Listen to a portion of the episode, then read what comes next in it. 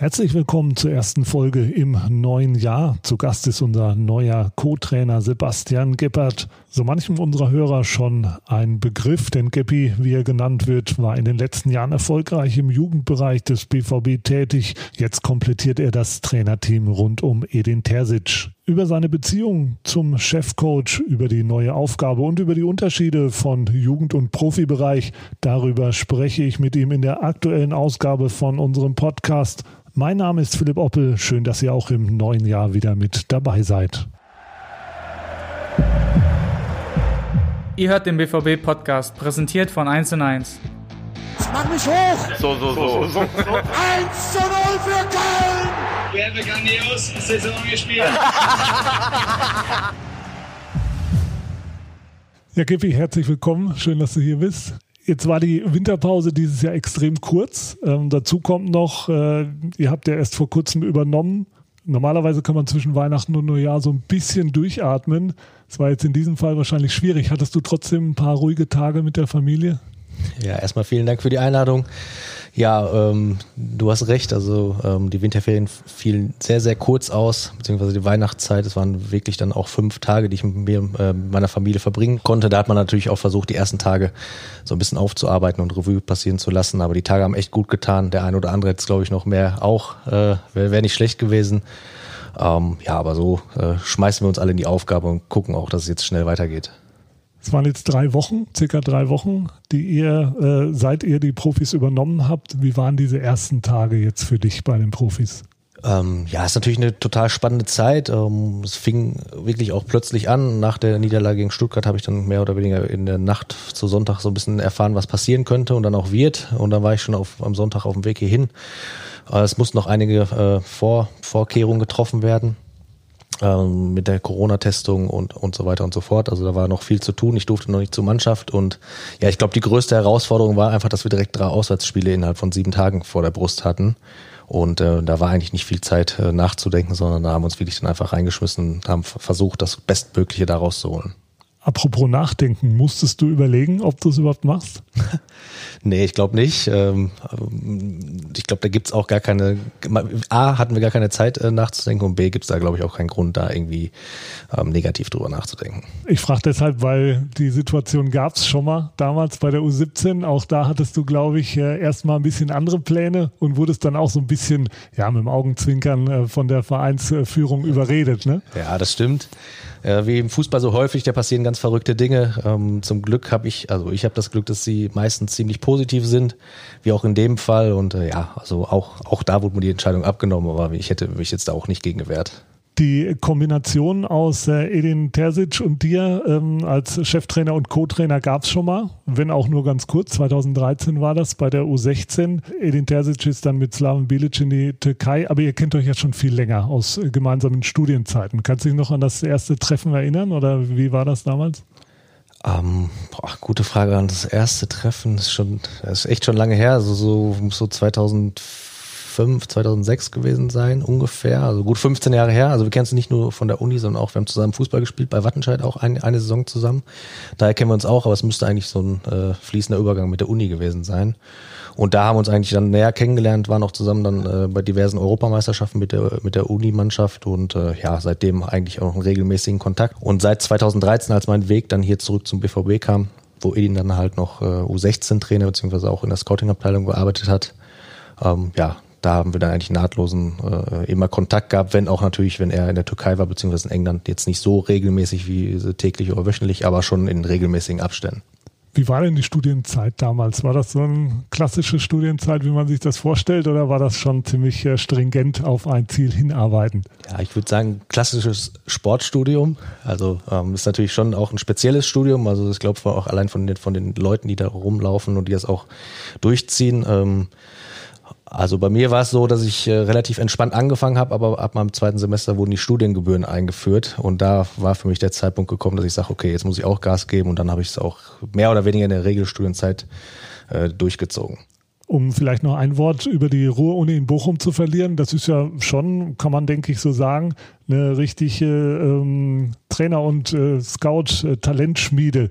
Ähm, was hast du da für eine Erklärung, dass da wirklich ähm, ja, extrem viele dann den Weg in den Profibereich schaffen? Ich denke da an Hannes Wolf, Sven Mislint hat.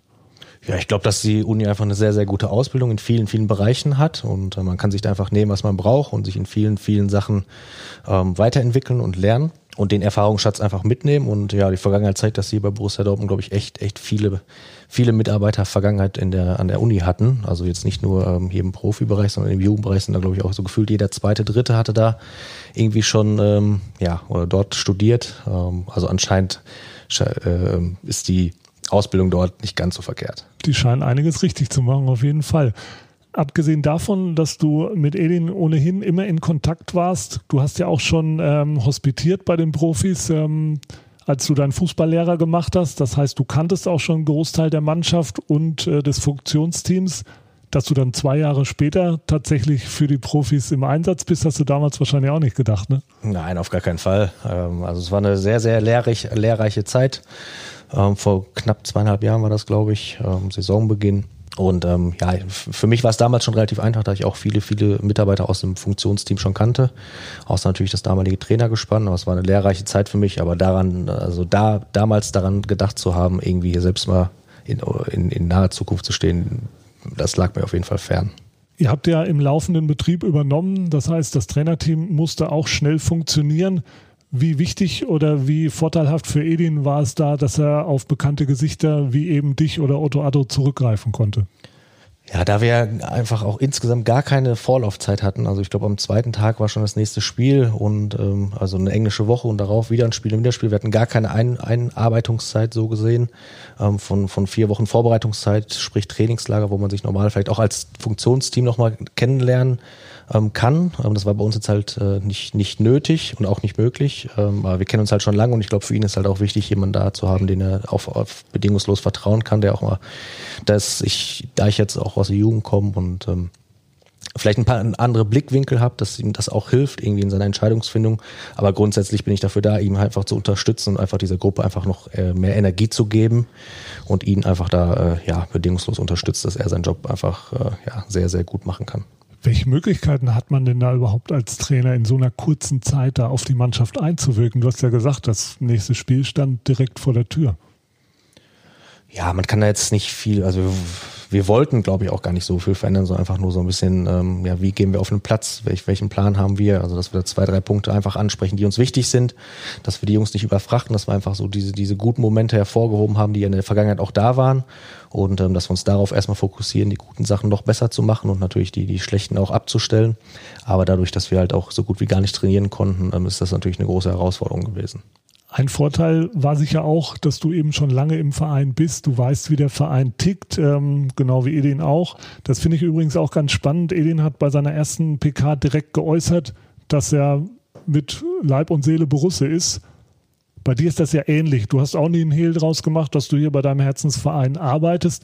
Andere Trainer sind da bewusst ein bisschen vorsichtiger, aber in eurem Fall lässt sich das ja auch schlecht verleugnen wahrscheinlich, ne? Ja, ist einfach die Wahrheit. Also ähm, ich denke jetzt auch nicht daran, was, was dann vielleicht der nächste Verein, falls es mal eingeben soll, dann darüber sagt. Also da wäre ich dann, also man kann natürlich erzählen, was man möchte, aber das hat man einfach so gefühlt und ich bin versucht auch ehrlich und authentisch zu sein.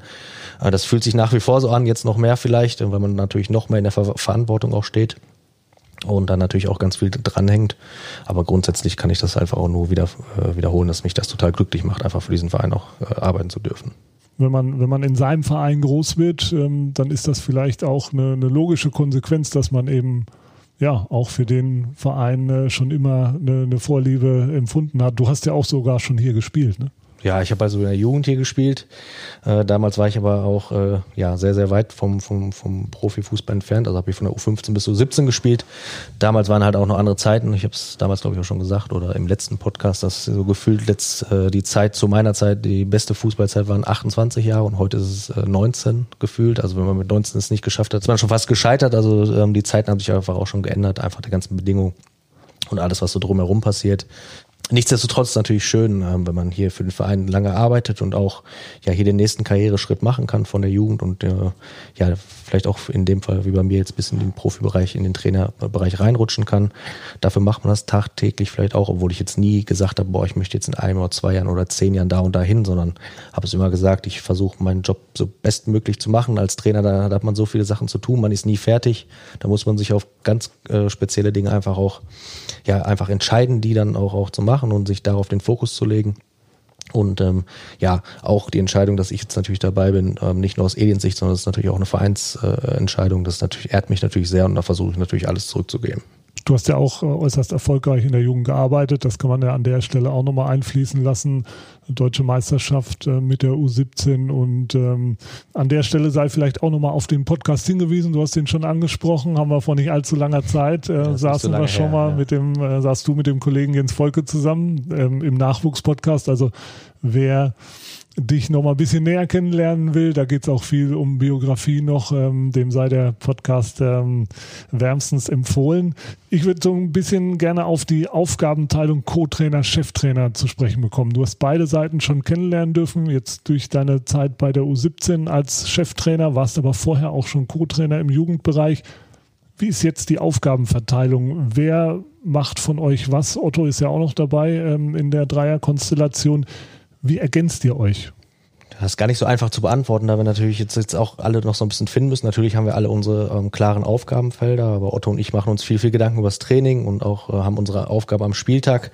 Edin ist natürlich ähm, letztendlich der, der die Entscheidung treffen muss und wir sind jetzt auch nicht dafür, äh, da immer noch, noch sechs, sieben, acht andere Entscheidungen irgendwie oder Varianten äh, zu präsentieren, sondern einfach irgendwie so ein Gefühl dafür zu kriegen, was brauchen wir, was braucht die Mannschaft, was brauchen wir für, für das Training, was wollen wir auch im Spiel sehen und dafür sind wir dann da einfach den, den also Edin als Cheftrainer zu unterstützen und ihm viel Arbeit abzunehmen und einfach auch zu sagen, dass es läuft im Training und dass wir sagen, okay, die Themen wollen wir heute haben und dass wir dafür verantwortlich sind, die Jungs zu coachen. Und ich denke, am Ende es ist sehr, sehr wichtig, dass wir, äh, dass für mich natürlich auch eine Lernphase ist und ich auch viel Erfahrung sammeln kann. Aber dass mein Ziel ist auch, ist ganz, ganz viel Energie in die Gruppe zu geben. Ich glaube, die brauchen wir, um unsere Ziele äh, zu erreichen, um erfolgreich Fußball zu spielen. Denn äh, ja, bei uns, äh, wir wollen natürlich total erfolgreich sein und das ist einfach auch eine große Aufgabe von uns als Funktionsteam. Ich habe natürlich jetzt bei den letzten Spielen so ein bisschen auf dich äh, geguckt. Bei der U17 warst du immer sehr aktiv an der Seitenlinie. Jetzt hast du als Co-Trainer natürlich ein bisschen anderen Part. Du hast schon gesagt, jeder hat seine Aufgaben. Auf was achtest du während des Spiels speziell? Ja, es sind verschiedene Dinge, also da sprechen wir uns auch, auch schon ab. Ähm, ich sitze natürlich auch äh, auf, auf dem Stuhl und stehe nicht an der Linie, das ist auch ein Unterschied einfach. Ähm, bin so eher in der Beobachterrolle und mache halt Notizen, was auffällt. Ähm, bin so ein bisschen verantwortlich für die Standardsituation, für die Zuteilung dass das passt, was wir trainiert haben ähm, und versuche natürlich ein paar kleine Tipps zu geben oder jetzt gerade äh, ohne Zuschauer ist es sogar möglich, auch noch die Jungs zu coachen. Ähm, also da sind natürlich ein paar Sachen, die natürlich äh, ja total wichtig sind. Auch das ist ja was, was ohne Zuschauer vielleicht nochmal mehr auffällt, die Kommunikation zwischen den Co-Trainern und dem Cheftrainer. Wie oft sprecht ihr während des Spiels? Wie oft reagiert ihr auf äh, bestimmte Situationen oder wie oft kommt auch mal eine Anregung dann von der Bank oder wie ist da die, die andere Sichtweise während des Spiels? Boah, das kann ich jetzt gar nicht in Zahlen ähm, nennen. Also es gibt bestimmt den einen oder anderen Moment, wo man immer wieder Blickkontakt hat, ähm, aber am Ende suchen wir natürlich auch nur oder haben oder suchen die Sachen, die uns jetzt sofort helfen, also in dieser Spielminute, was wir unbedingt für dieses Spiel brauchen. Ansonsten besprechen wir da eigentlich alles in der Halbzeit beziehungsweise in den, in den Pausen, die wir haben. Aber es gibt sicherlich zwei, drei, vier, fünf Momente, wo dann ähm, Edin zwischen uns sitzt und wir kurz unsere Ideen geben, was wir vielleicht jetzt brauchen, um das Spiel zu verändern, um halt erfolgreich zu sein. Bevor du jetzt ähm, in den Profibereich gekommen bist, warst du ja fast komplett äh, im Jugendbereich tätig. Was würdest du denn sagen, was sind so die wesentlichen Unterschiede zwischen Jugendbereich und Profibereich? Auch das ist nicht ganz so einfach zu beantworten in, in wenigen Sätzen. Also es ist natürlich einfach, einfach auch die Leute, mit denen man zu tun hat, das ganze Funktionsteam drumherum, die Planung, die Organisation. Also da wird schon viel, viel, alles viel konkreter sein. Ähm, in der Jugend ist es meistens so, dass die Jungs einfach auch bei uns zur Schule gehen. Also da haben wir einfach einen normalen Rhythmus mit Wochenende ein Spiel und abends halt Training. Also bei uns ändert sich halt viel die Trainingszeit und wir versuchen da den perfekten Plan ähm, aufzustellen. Wir, wir analysieren sehr, sehr viel, also noch mehr als halt auch in der Jugend, weil natürlich auch viel, viel mehr Zeit ist, mit den Jungs zu arbeiten und trainieren auch teilweise doppelt am Tag. Also dass wir dann natürlich auch äh, versuchen, die Jungs einfach insgesamt weiterzuentwickeln. Ähm, ich glaube, äh, die Zeit und auch die, was man investiert, ist auf jeden Fall schon ein großer Unterschied. Schnittmengen sind ja auch durchaus insofern da, dass du viele Jungs auch einfach schon kennst, mit denen du gearbeitet hast. Ähm, Ansgar Knauf, äh, Yusufa Mokoko natürlich, ähm, Tobi Raschel. Ansonsten könnte ich mir jetzt vorstellen, dass eine, die Ansprache an jüngere Spieler jetzt eine andere ist, wenn man es jetzt vergleicht mit Marco Reus oder Mats Hummels. Oder ist da der Unterschied gar nicht so groß? Ja, natürlich ist das schon ein Unterschied, ob man sich mit einem 15-Jährigen unterhält oder einem 30-Jährigen. Das ist ja in einer normalen Gesellschaft auch so. Grundsätzlich sind wir alle Fußballer und wir sind auch alles Menschen. Also ich verstelle mich da jetzt auch nicht. Ähm, natürlich muss man da auch äh, die richtigen, äh, den, den, den Zugang finden. Also da arbeiten wir tagtäglich dran. Das ist natürlich, das dauert manchmal auch einfach ein bisschen länger. Das ist natürlich auch jetzt ein großes Problem, dass wir so viel spielen und auch, auch eine kurze Vorbereitungszeit hatten. Aber ich glaube, da sind wir schon auf einem ganz guten Weg. Also Otto kannte die Jungs da sowieso schon. Edin war auch, ist auch schon ewig hier in Anführungsstrichen. Und ich ich versuche da einfach auch so schnell wie möglich Anschluss zu den Jungs zu bekommen. Das macht mir natürlich einfacher zu den Jungs, die ich kenne, wie Yusufa oder Gio auch, also die ich schon einfach auch äh, selber trainiert habe. Ansonsten glaube ich, wird sich das aber in den nächsten oder hat sich das auch schon gut entwickelt und wird sich immer weiterentwickeln. Aber es ist jetzt, ähm, ich glaube, ähm, da muss man einfach die Scheu ablegen und einfach sagen, hey, wir sind, wir sind ein Team, wir wollen alle das Gleiche, wir wollen das gleiche Ziel und da mache ich mir wenig Gedanken, ob jetzt äh, welcher Spiel das dann ist. Ihr hattet jetzt, ähm, das fiel ja auch schon ähm, jetzt mehrmals, ähm, extrem wenig Zeit. Normalerweise führt man ja auch vielleicht viele Einzelgespräche. Inwieweit konntet ihr das jetzt schon durchführen oder welche Stellschrauben habt ihr jetzt in der kurzen Zeit überhaupt schon anpacken können?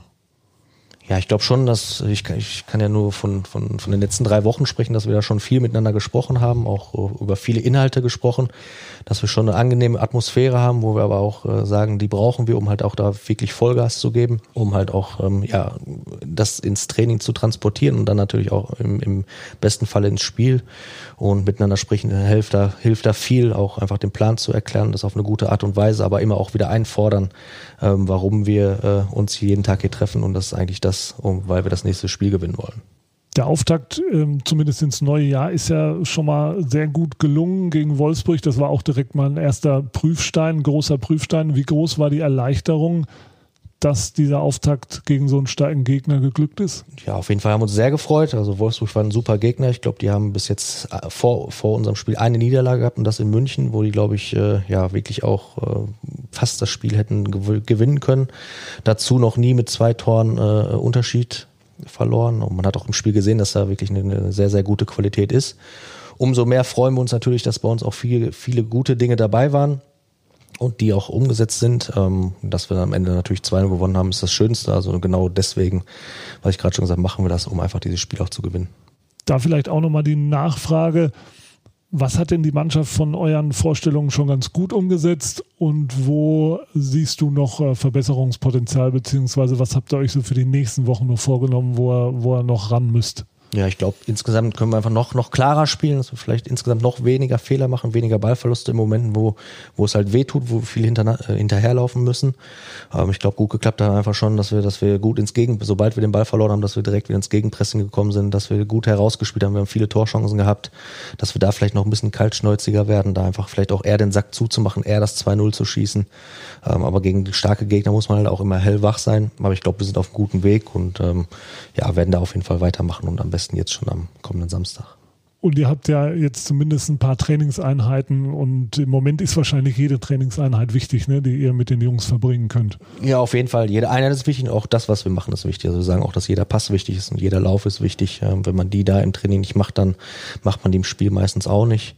Und da sind wir schon ähm, ja, darauf bedacht, dass die Jungs das auch so, äh, annehmen. Also jetzt haben wir die Zeit. Also nur darüber sprechen hilft meistens nicht. Aber wenn wir darüber sprechen, das auf dem Platz zeigen, das vielleicht nochmal wiederholen und dann auch zeigen, wie es in, in den Spielen gut geklappt hat und das wieder trainieren, dann festigt sich natürlich auch der Glaube an die Ideen, die wir haben und die auch als Mannschaft äh, entwickeln. Und äh, das ist auf jeden Fall, äh, ja, die, die wichtigste Zeit ist natürlich auf dem Trainingsplatz. Jetzt war Wolfsburg eben direkt schon ein dicker Brocken. Aber es wird ja nicht weniger am Samstag. Das wird direkt der nächste Gradmesser. Was macht Leipzig im Moment in dieser Saison so stark? Ja, ich glaube, die sind eine gute Gemeinschaft. Äh, die haben sehr, sehr gute Einzelspieler. Äh, die, die äh, verteidigen einfach mit Mann und Maus. Die sprinten, die setzen den Gegner sehr, sehr schnell unter Druck, sind meistens nur im Vollsprint unterwegs auf dem Platz, ähm, haben aber bestimmt auch die eine oder andere Sache, wo wir sie knacken können. Das hoffen wir natürlich. Von Leipzig abgesehen, was habt ihr euch für den Rest der Saison vorgenommen? Was wollt ihr vor allen Dingen von der Mannschaft sehen für den Rest der Saison? Ja, also wir haben jetzt nicht über Ziele gesprochen. Ich glaube, äh, wir setzen uns erstmal kurzfristige Ziele und das ist jetzt erstmal Leipzig, dass wir da gucken, dass wir an die in Strecken, in vielen Strecken gute Partie von Wolfsburg anknüpfen dass die Jungs wieder bereit sind, äh, alles zu geben. Ich glaube, das hat man in den letzten Spielen schon gemerkt, dass da eine Mannschaft auf Platz steht, die wirklich auch alles dafür tut, das Spiel zu gewinnen und dass wir das noch weiter ausbauen und noch weiter entwickeln und noch weiter trainieren, um dann halt äh, gegen Leipzig zu gewinnen. Und dann geht's ja schon auch schon wieder darauf mit der Woche, mit der englischen Woche weiter, wo man auch keine Zeit hat, äh, drüber nachzudenken, dass wir sagen so, okay, wir legen jetzt den Fokus aufs nächste Spiel und dann äh, auf den nächsten Gegner und jetzt über Ziele zu sprechen, ist auch insgesamt der falsche Zeitpunkt was Ziele angeht, auf jeden Fall. Aber was, was die Art des Fußballs angeht, da könnte ich mir vorstellen, du als äh, langjähriger Borusse möchtest natürlich auch für eine bestimmte Art äh, von Fußball stehen, ne? für diesen Vollgas-Fußball. Ja, bestimmt, auf jeden Fall. Also wir wollen natürlich. Ohne jetzt diese Vokabel von Kloppo zu sehr ja, zu strapazieren. Gut. Hat ja viel geprägt hier und war sehr, sehr viele gute Sachen. Wir wollen natürlich auch, ähm, ja, dass, dass, dass eine lebendige Mannschaft auf dem Platz ist, dass wir viel den Ball haben, dass wir viele Torchancen äh, kreieren. Ich glaube, Edin hat es mal in seiner ersten PK gesagt, wir wollen auf jeden Fall ein Tor mehr schießen als der Gegner. Das, äh, da stehe ich voll hinter oder stehen wir voll hinter. Das ist unser Anspruch. Und so werden wir auch ins jedes Spiel gehen. Und leider sind die äh, Zuschauer nicht im Stadion, die sitzen jetzt alle vom Fernseher und unser Ziel ist, dass sie einfach sagen, so, okay, das macht Spaß, dieser Mannschaft zuzugucken und wenn es dann auch noch erfolgreich ist, natürlich umso mehr. Da wünschen wir euch auf jeden Fall viel Erfolg dabei. Schön, dass du dir die Zeit genommen hast. Schön, dass ihr auch im neuen Jahr wieder mit dabei seid. Und nächste Woche gibt es natürlich wie gewohnt die nächste Folge von unserem Podcast. Macht's gut, bis dahin. Bis dann, vielen Dank. Das war schon wieder. Hat's euch gefallen? Dann abonniert doch unseren Podcast bei dieser, Spotify, Apple oder Google und schickt uns eure Kommentare an podcast.bvb.de. Danke und bis bald.